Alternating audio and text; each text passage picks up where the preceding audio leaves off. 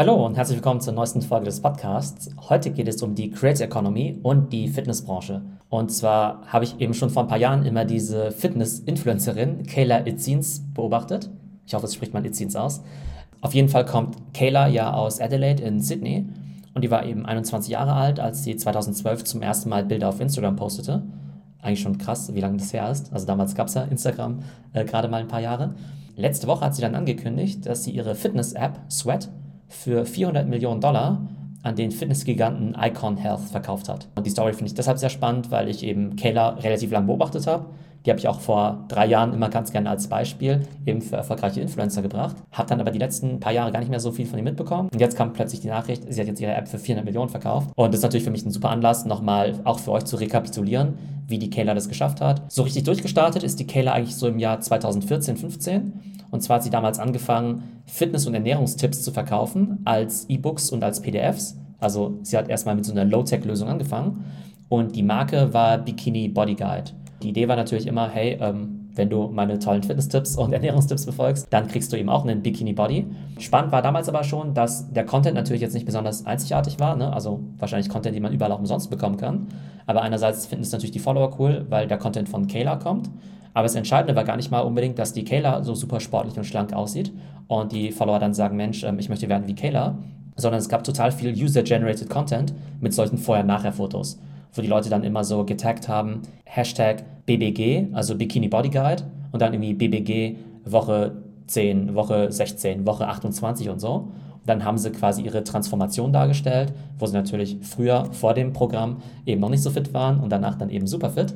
Da ist man natürlich am Anfang immer ein bisschen skeptisch, dass ja irgendwie alles Photoshop ist. Aber mit der Zeit hat man eben gesehen, dass es sehr, sehr viele User gab und eben auch Fitness-Influencer, die eben Kaylas Programm genutzt haben. Das heißt, es waren jetzt nicht irgendwelche namenlose Testimonials, sondern Leute mit einem eigenen Instagram-Account, wo man dann eben auch auf deren Instagram gehen kann, um deren Transformation eben nachzuvollziehen. Also ein bisschen Photoshop ist wahrscheinlich schon immer dabei, aber es ist eben ganz spannend, dass dieser User-Generated Content total dazu beigetragen hat, dass das Ganze eben viral geht und dass das ganze Programm eben auch ein bisschen glaubwürdiger wird. Dieses E-Book hat damals 50 Dollar gekostet, hat sich offenbar im ersten Jahr schon über eine Million Mal verkauft.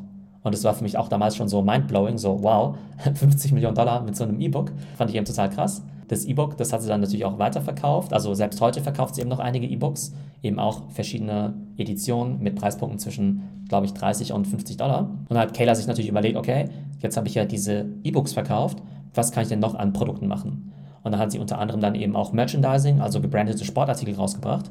Und wenn ihr eben auf Kaylas Webseite geht, dann findet ihr dort eben so pinke Trinkflaschen, Yogamatten, Foamroller, Handtücher und so weiter. Natürlich alles mit einem ordentlichen Premium drauf. Ich glaube, die Trinkflasche kostet 20 Dollar, kostet in der Herstellung wahrscheinlich irgendwie 1 Dollar. Also ganz margenträchtiges Geschäft. Der große Durchbruch für Kayla war aber ihre Fitness-App Sweat with Kayla. Und die wurde so 2015, 2016 gelauncht.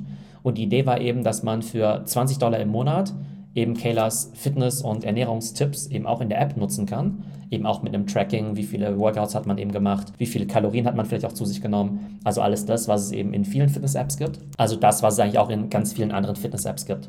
Das Interessante ist aber, dass Kayla eben damals schon auf die Idee gekommen ist, das Ganze als Abo-Modell zu machen. Sie hätte ja auch einfach das Ding für 10 Dollar oder 20 Dollar im Download verkaufen können. Das ist halt total interessant, einfach vom Pricing her. Es gibt ja genug Fitness-Apps, die würde man nicht mal für 5 Dollar einmalig runterladen.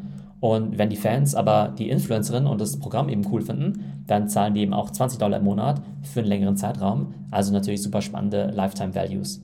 Ich vergleiche Sweat with Kayla immer ganz gern mit einer App wie Freeletics. Freeletics ist ja auch eine erfolgreiche Fitness-App aus München und Freeletics kostet ja auch so zwischen 10 und 20 Dollar im Monat.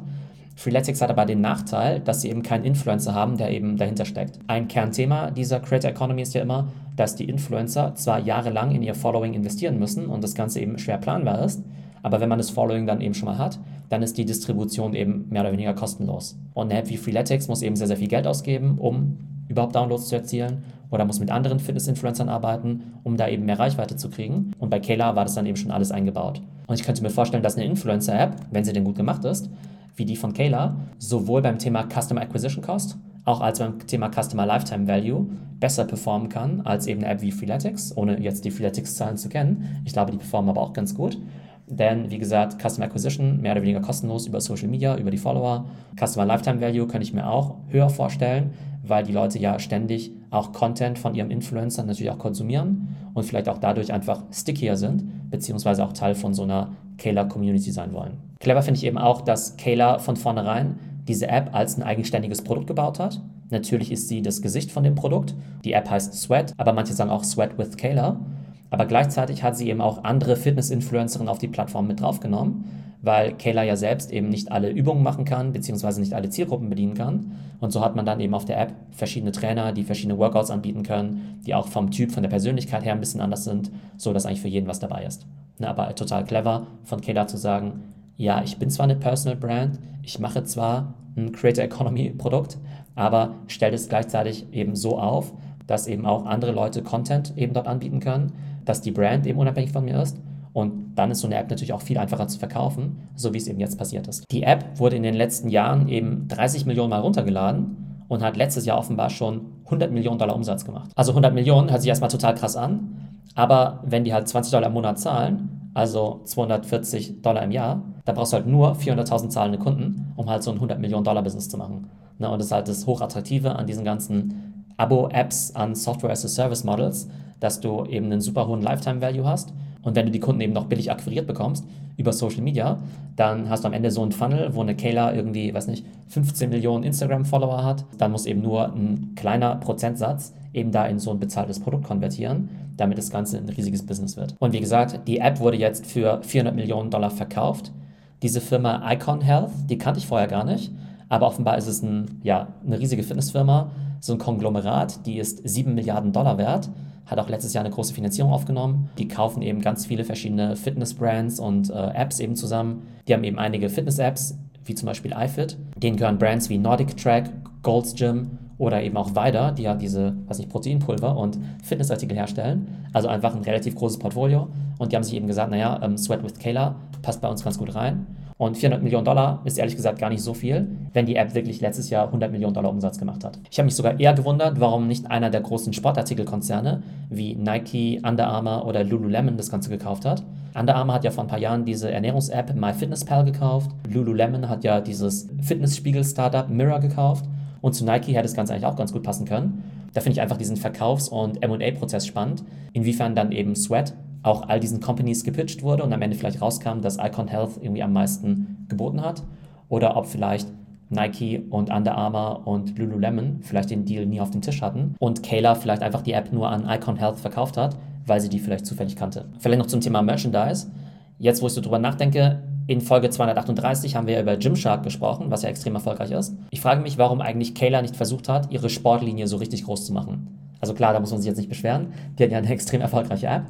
Aber eigentlich hat sie ja eine viel größere Distribution und wäre ja eigentlich auch total naheliegend gewesen, dass sie eben auch sowas wie ein Gymshark macht. Ich glaube, da hat sie vielleicht den Fehler gemacht, dass eben ihre Klamotten, dass die vielleicht zu stark Kayla gebrandet waren, also zu stark auf die Person bezogen waren. Und ich glaube, wenn sie da eben auch eine eigenständige Brand gebaut hätte, wie sie es ja auch mit der Sweat-App gemacht hat, dann wäre vielleicht die Sportlinie auch ein größerer Erfolg gewesen. Aber so hat man vielleicht ihre Sportklamotten nie so wirklich als Sportbekleidung wahrgenommen, also als ernsthafte Performance-Textilien, sondern nur als Merchandise. Und da ist das Potenzial natürlich begrenzt. Was sind also die Takeaways?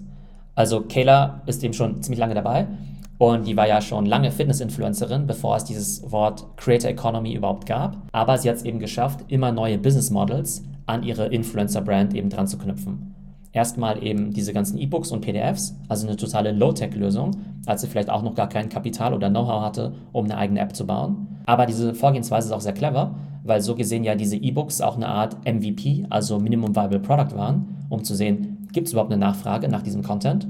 Und wenn sie eben sieht, dass sich diese E-Books sehr gut verkaufen, dann kann sie ja immer noch die App bauen. Das heißt, auch heutzutage, wo das App-Programmieren vielleicht ein bisschen einfacher ist, könnte es trotzdem Sinn machen, erstmal solche digitalen Produkte zu verkaufen, als eine Art Validierung, bevor man dann eben eine richtige App baut. Und allgemein ist natürlich so ein digitales Abo ein viel, viel attraktiveres Geschäftsmodell, als nur Merchandise zu verkaufen, so wie es viele andere Influencer tun. Aber wie gesagt, ich glaube, aus der Sport-Klamottenmarke hätte man noch ein bisschen mehr machen können und vielleicht sogar eine Art Gymshark bauen können. Was auf jeden Fall sehr cool ist, ist, dass Kayla das Ganze eben aus dem eigenen Cashflow finanziert hat. Die hat jetzt ja keine Investoren gehabt, sondern sie hat mehr oder weniger bei Null angefangen als Fitnesstrainerin auf Instagram, hat dann natürlich Geld bekommen durch Brand-Deals, durch Product Placements, hat dann eben die E-Books verkauft, hat dann eben Merchandise angeführt und dann eben auch diese App. Also auf jeden Fall eine sehr coole Erfolgsstory. Für mich stellen sich jetzt zwei Fragen. In Deutschland gibt es ja auch die Pamela Reif. Die Pamela Reif ist ja auch ziemlich erfolgreich. Ob die auch in der Lage ist, ein ähnliches Produktportfolio aufzubauen. Die hat ja auch mega viele Follower auf Instagram, hat ja auch ihre Fitnessvideos und so weiter. Aber ich weiß jetzt gar nicht genau, welche Produkte sie jetzt verkauft. Ob sie jetzt auch versucht hat, so eine App eben zu bauen. Und ich weiß, dass eine Sophia Thiel in Deutschland ja auch versucht hat, dieses Sweat-Modell nachzubauen. Aber ich glaube, die war damit nicht ganz so erfolgreich. Und die zweite Frage, die ich mir stelle, ist so diese Transition von Instagram zu TikTok. Denn auf Instagram sind Pamela Reif und auch Kayla natürlich riesig.